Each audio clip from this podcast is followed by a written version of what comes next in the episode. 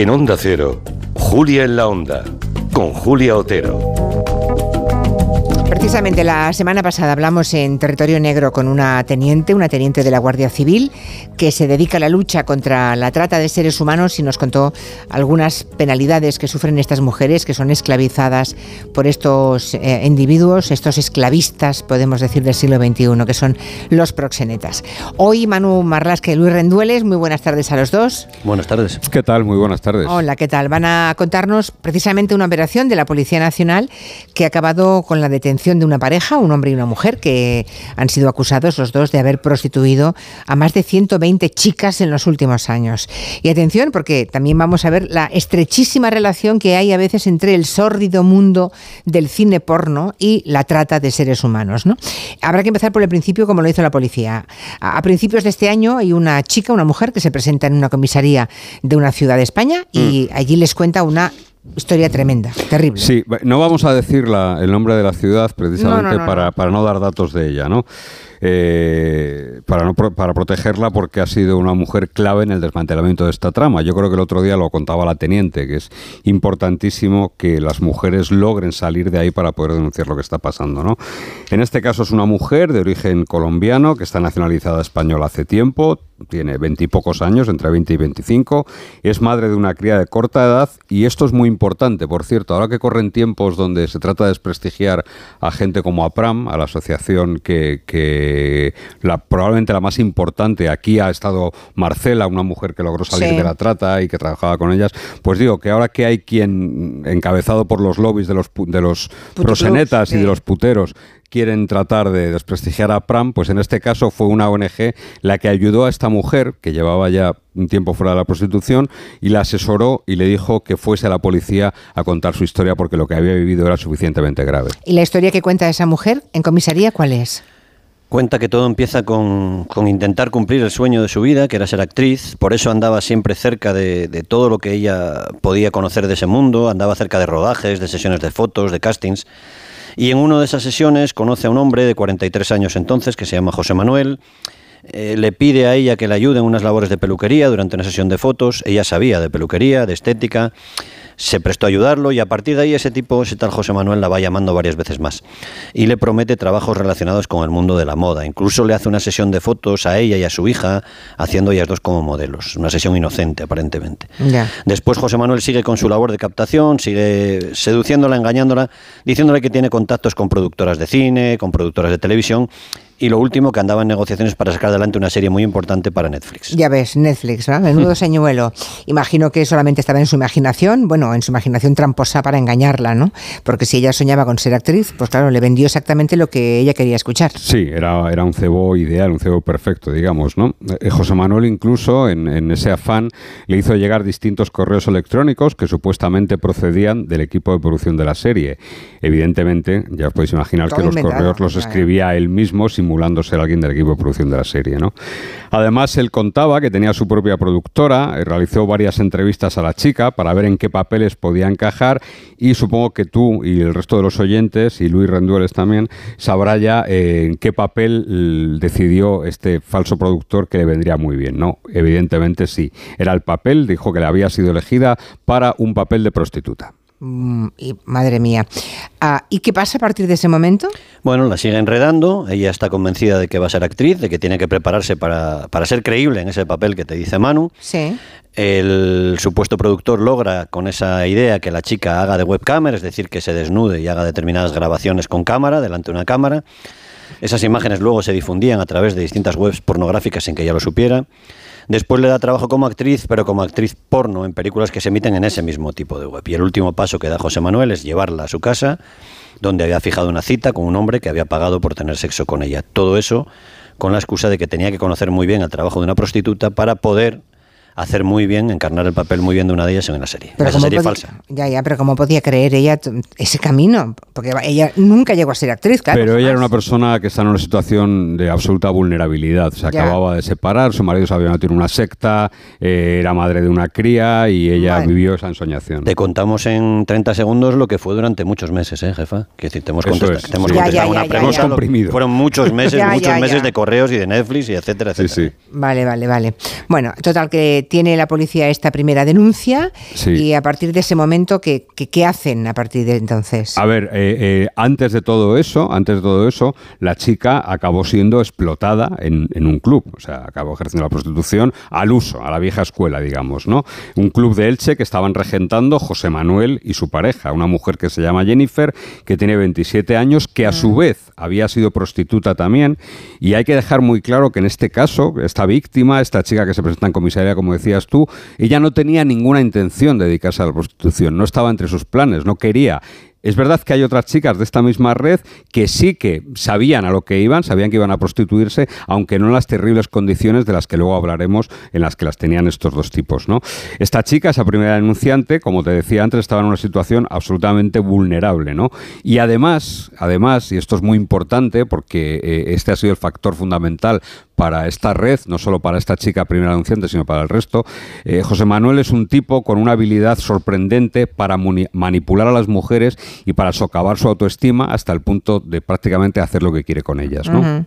Ah, llega, la, por tanto, esa denuncia a la policía y, ¿qué hacen a partir de ese momento? Porque no debe ser fácil desentrañar esa madeja. No, en la denuncia de esta mujer, de esta víctima, ella habla de un club de Elche, en la provincia de Alicante. Sí. Y cita el nombre del tipo que la engañó Así que los agentes lo primero que hacen es hablar con sus compañeros de la comisaría de Elche y allí el tal José Manuel ya era un cliente, ya era conocido porque una mujer la había denunciado por hechos bastante parecidos en el año 2020. Entonces él y su pareja Jennifer fueron detenidos, pero no llegaron a entrar en prisión. Todavía ese juicio no se ha celebrado. El grupo de investigación de la Brigada de Extranjería de la Comisaría de Elche se hace cargo de esta investigación y habla con la denunciante para sacar más detalles. Y con esos mimbres se abre lo que llamaron Operación Apóstol. Y es Operación Apóstol porque este tipo, que es una especie de influencer, eh, cuelga un montón de vídeos moralistas y doctrinarios en redes sociales a pesar de dedicarse a lo que se dedicaba. Madre mía, para disimular seguramente, ¿no? Sí, luego te mando una foto de él. Vale, vale, vale. Bueno, madre mía. En este caso supongo que la, la, investigación ya empieza con bastantes datos, ¿no? Porque claro, si ya tiene la identidad del sospechoso, ya está pendiente de juicio, bueno, incluso saben los lugares donde las chicas ejercían la prostitución, pues ya tenían muchos datos. Sí, pero había que armar. Había ya, bueno, claro, claro. E, ¿Este tipo quién es? más detalles, si es que los tenéis. Pues sí, es un tipo, eh, un español que nació en el año 1979, tiene por tanto 44 años, en el registro mercantil, eso son fuentes abiertas, figura como responsable de cuatro sociedades distintas dedicadas a distintos sectores, por ejemplo a la producción de cine y televisión, a la inversión, al sector inmobiliario, y luego además es titular de una empresa que mm, es ficticia, según las investigaciones de la policía, que era la que utilizaba, la que empleaba para captar a sus víctimas y que tiene el sugerente nombre de Maddie Models. Se supone que esa era la compañía para lanzar al estrellato a las chicas que querían hacer carrera como modelo, como actrices y que realmente lo que acababan haciendo era ejercer la prostitución. Es un tipo, este José Manuel, relativamente conocido en ese submundo del cine porno que se difunde por internet y ya tenía antecedentes, curiosamente, el delito por el que había sido detenido antes fue por un delito de corrupción de menores. Caray, menuda pieza. Ah, ¿Lo detuvo la policía cuando tuvo todo eso armado o todavía no? No, esta vez no. no, quieren que se escurra, que alguien le deje en libertad y así que los agentes de la comisaría de Elche dedican un par de meses a investigar a este hombre y a su pareja para saber con certeza a qué se estaban dedicando en ese tiempo van buscando también otras víctimas para aumentar la, carga probatoria contra ellos. Mm. La primera denunciante facilita a los agentes los nombres de otras mujeres que han caído en manos de este proxeneta. Algunas siguen todavía dentro de esa red, pero otras han logrado escapar de ahí. Todo lo hacen con el máximo sigilo porque no quieren dar la oportunidad de que, de que destruyan pruebas. Ya, o sea que mm, eh, estaba siendo investigado y él en realidad no sabía, no, no sabía, mucho. Nada. vale, y, por tanto dices que lo hicieron más o menos en dos meses. Sí, ¿Qué más, tirando de esos hilos, que averigua la policía? Bueno, pues ese grupo de investigación de, de extranjería de Elche, la comisaría de Elche, descubren que las mujeres que maneja José Manuel se prostituyen sobre todo en un club de Elche, de los que, del, que era propietario él y Jennifer y su pareja, y ocasionalmente también ejercían la prostitución en la casa que el proseneta tiene en Novelda, en Alicante, también en la provincia de Alicante.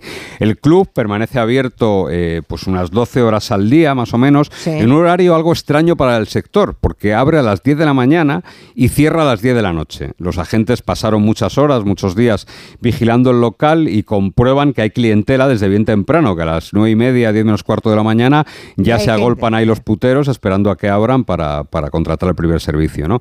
Y también se dan cuenta, eso sí que es cierto, de que el club estaba en horas bajas, ¿no? Ya no es un local, tal y como se anunciaba antes, de alto standing, sino que ha bajado bastante de categoría en este sordido mundo, ¿no? En el club trabajan en torno a 10 o 12 chicas simultáneamente, Todas ellas tienen una edad entre 20 y 30 años más o menos y casi todas ellas son extranjeras, aunque hay alguna nacionalizada. Y mm, bueno, de 10 a 10, ¿en qué condiciones trabajan esas mujeres ahí dentro? Pues durísimas. Ellas no podían elegir a los clientes, eran José Manuel y su pareja los que decidían qué chica trabajaba y con qué clientes. Las tarifas no eran de alto standing, te decía Manu, 100 eh, euros por una hora, 50 por media hora, 30 euros por 15 minutos. En teoría, las chicas se tenían que quedar con el 60% de ese dinero, pero la verdad es que en el mejor de los casos se quedaban con la mitad. Los proxenetas se inventaban todo tipo de multas y de sanciones para irles descontando, para pagarles menos sanción por no conseguir que los clientes beban lo suficiente, sanción por manchar algo en, la, en el club, sanción por estar enferma, sanción por estar indispuesta. En fin. Madre mía. Y, los proxenetas, em, lo habéis contado aquí en múltiples ocasiones, amenazaban a esas chicas de alguna forma para mantener su silencio, la disciplina, para que nadie se fugase. Pues, eh, pero de manera muy sutil y a la vez muy cruel en este caso. ¿no? En este caso no había una violencia explícita, como hemos visto en, otros casos, como la que ejercía aquel cabeza de cerdo, por ejemplo, Clamparu y, su grupo, ¿no? que es probablemente el, traficante de mujeres más poderoso que ha habido nunca en España, que ejercía el poder con muchísima violencia. Marcaba la piel de las mujeres con código de barras. era, era terrible, ¿no? ¿Sigue en la cárcel ese tipo o no? Eh, Amparo, es una pregunta interesante. Pero yo creo que sí que lo extraditaron. Estaba en Rumanía, se supone que en la prisión, tendremos que preguntar. Sí, sí, sí, Vale, vale, ya me contaréis. Bueno, en este caso, José Manuel era un maestro en manipular y en socavar, como te decía antes, la autoestima de las mujeres de distintas formas. ¿no? Por ejemplo, en ocasiones tenía a alguna chica sin trabajar durante varias semanas sin darle a ningún cliente, porque les decían que no servían ni para prostituirse y para enseñarlas, naturalmente, les obligaba a mantener relaciones sexuales con él. Con, él. Eso es, con él mismo, ¿no? Porque decía que así aprendían a ser prostitutas. ¿no? En otros casos, la amenaza era más explícita, el tipo se hacía pasar por abogado y decía que tenía muchos contactos en las altas esferas y con esta mentira amenazaba a las mujeres que eran madres diciéndoles que avisaría a los servicios sociales para que les retirasen la custodia de sus hijos. ¿no? Había varias de las mujeres que trabajaban allí que eran madres de, críos pequeños, además, y que, bueno, mientras ellas trabajaban, estaban al cargo de otros familiares o de alguien a quien pagaban. ¿no? En otras ocasiones sí que había amenazas explícitas, como te voy a enterrar viva, que es una de las frases que repetía con cierta frecuencia. Y además, José Manuel, para aumentar ese grado de, terror en las chicas y de miedo y de socavar la autoestima, les decía que había sido sicario en Colombia, ¿no? con el ánimo de infundirles más miedo. Al final, esta pareja fue detenida, él y ella. Em, ingresan en prisión, supongo que por la gravedad de las cosas que contaron todas las chicas que habían trabajado para ellos. Hablaría alguien más que, la primera chica, ¿no? Sí, sí, los policías encontraron a siete mujeres que habían sido víctimas de la pareja. Mm. Con algunas él hizo, siguió el mismo patrón que con la primera denunciante, promesas de convertirlas en actrices, de series, paso por el cine porno y finalmente prostitución forzada. Unas cuantas de ellas contaron episodios de agresiones sexuales en los que participaron él y su pareja. Otra víctima contó que la obligaron a atender a un cliente con gustos por prácticas sadomasoquistas sin que ella lo supiera, sin que consintiera. Esa vez la cosa debió ser tan violenta que el propio cliente le pidió perdón a la chica cuando acabó el servicio, vamos a llamarlo así, y se dio cuenta de que la chica no esperaba ni estaba de acuerdo con todo lo que le, con todo lo que le hicieron. Qué espanto. Todo esto explica que la pareja haya sido acusada, obviamente, de agresión sí, sexual. Sí, es el delito más grave al que se enfrentan, además, de todos por los que han pasado disposición judicial y por los que están en prisión, por cierto. Porque es cierto que hay un verdadero catálogo de los horrores descrito por estas chicas. ¿no? por ejemplo, una de las mujeres prostituidas por la pareja eh, arrastraba un trauma bastante gordo porque en su infancia había sido víctima de abusos sexuales por parte de su propio padre y acabó donde acabó, ¿no? Así que la solución que se le ocurrió a José Manuel fue un día, una tarde, atarla y mantener relaciones así con ella, forzándola cuando estaba atada para que se le pasase el trauma, decía. ¿no? Madre mía. Las chicas han contado que el proseneta elegía con qué mujeres se acostaba porque no todas eran de su gusto, no todas las que trabajaban para él eran de su gusto, tenía un perfil concreto. ¿no?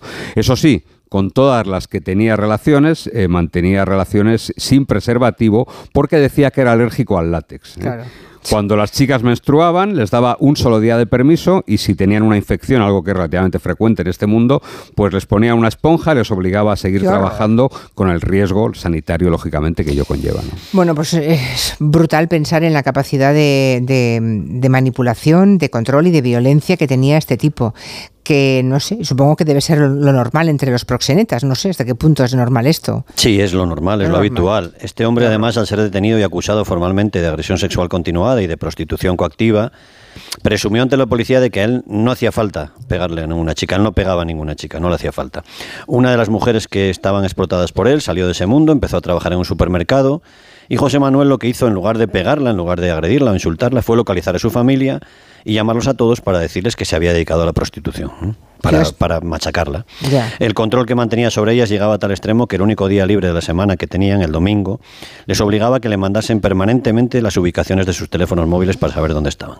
Y al final, haciendo un poco de historia, em, la policía sabrá cuántas mujeres, a cuántas chicas esclavizó mm, esta mm. pareja, porque... no con exactitud, ¿eh? no lo vas a ver nunca con exactitud, pero lo que hicieron fue porque una cosa buena para la policía tenían estos dos, esta pareja, José Manuel y Jennifer, que es que eran muy minuciosos a la hora de recoger las cuentas y los trabajos, los servicios de las chicas y los apuntes que recogió la policía en el registro del club calculan, más o menos, que pudieron manejar a unas 120 mujeres en los últimos años, más o menos. ¿no? 120. 120 mujeres, sí. De cara a la policía, todas ellas estaban perfectamente aleccionadas.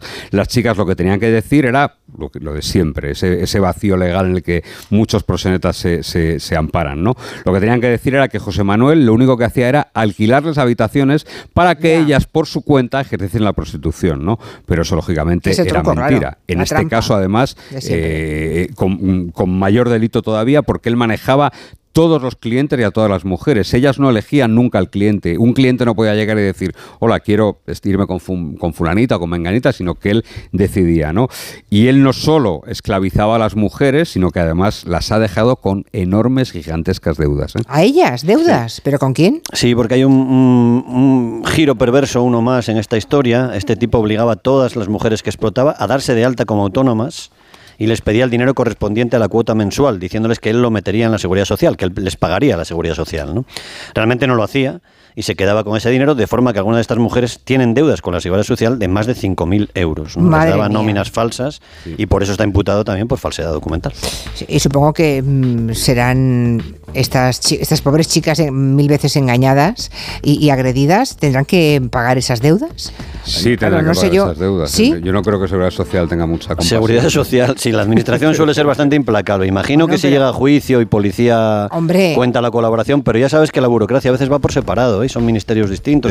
no lo sé, yo no tendría mucha, mucha esperanza. ¿eh? repetimos aquí lo que repetimos tantas otras veces cuando hablamos de prosenetismo, cuando hablamos de todo esto, ¿no? Mm. Eh, se puede salir de ello, ¿no? Quiero decir que, que, hay, hay vías para poder salir de ese mundo tan sórdido y, como decía al principio, pues las ONGs, las organizaciones de ayuda a estas mujeres creo que juegan un papel fundamental y, esa combinación, esa pinza con la policía, con la mm. Guardia Civil, pues hacen posible operaciones como estas, ¿no? Es terrible porque incluso los que consumen porno deberían plantearse, ¿no?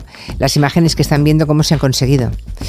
No, y cómo se recluta a las mujeres. Exactamente, exactamente. Es que al final llegamos Aquí hemos hablado también de alguna, de alguna operación De algún individuo de esos, sí, realmente repugnantes. Y la verdad es que, bueno, Internet, una cosa mala que ha traído, eh, porque antes el cine porno era una industria, eh, era una industria verdaderamente, ¿no? la época de Nacho Vidal o de, era, era una industria verdaderamente, ¿no? Ahora el cine porno, digamos que ha bajado un montón de, escalafones y todo lo que se difunde por Internet, pues está muy, muy, muy al límite con este negocio de la prostitución. Y de la trata, en muchos casos. Bueno, claro. claro. Madre mía. Bueno, pues eh, Luis Rendueles y Manu Marlasca, muchísimas gracias por contarnos esta operación por aquí. Operación Apóstoles. Apóstol, sí. Apóstol. Ahora vas a ver qué guapo. El tipo era moralista, era una especie de gurú de autoayuda. Madre mía. No hemos dicho el apellido en todo caso, ¿no? Nos hemos quedado... Vale, vale. Pues hasta la semana que viene. Muchas gracias. Adiós. Hasta luego.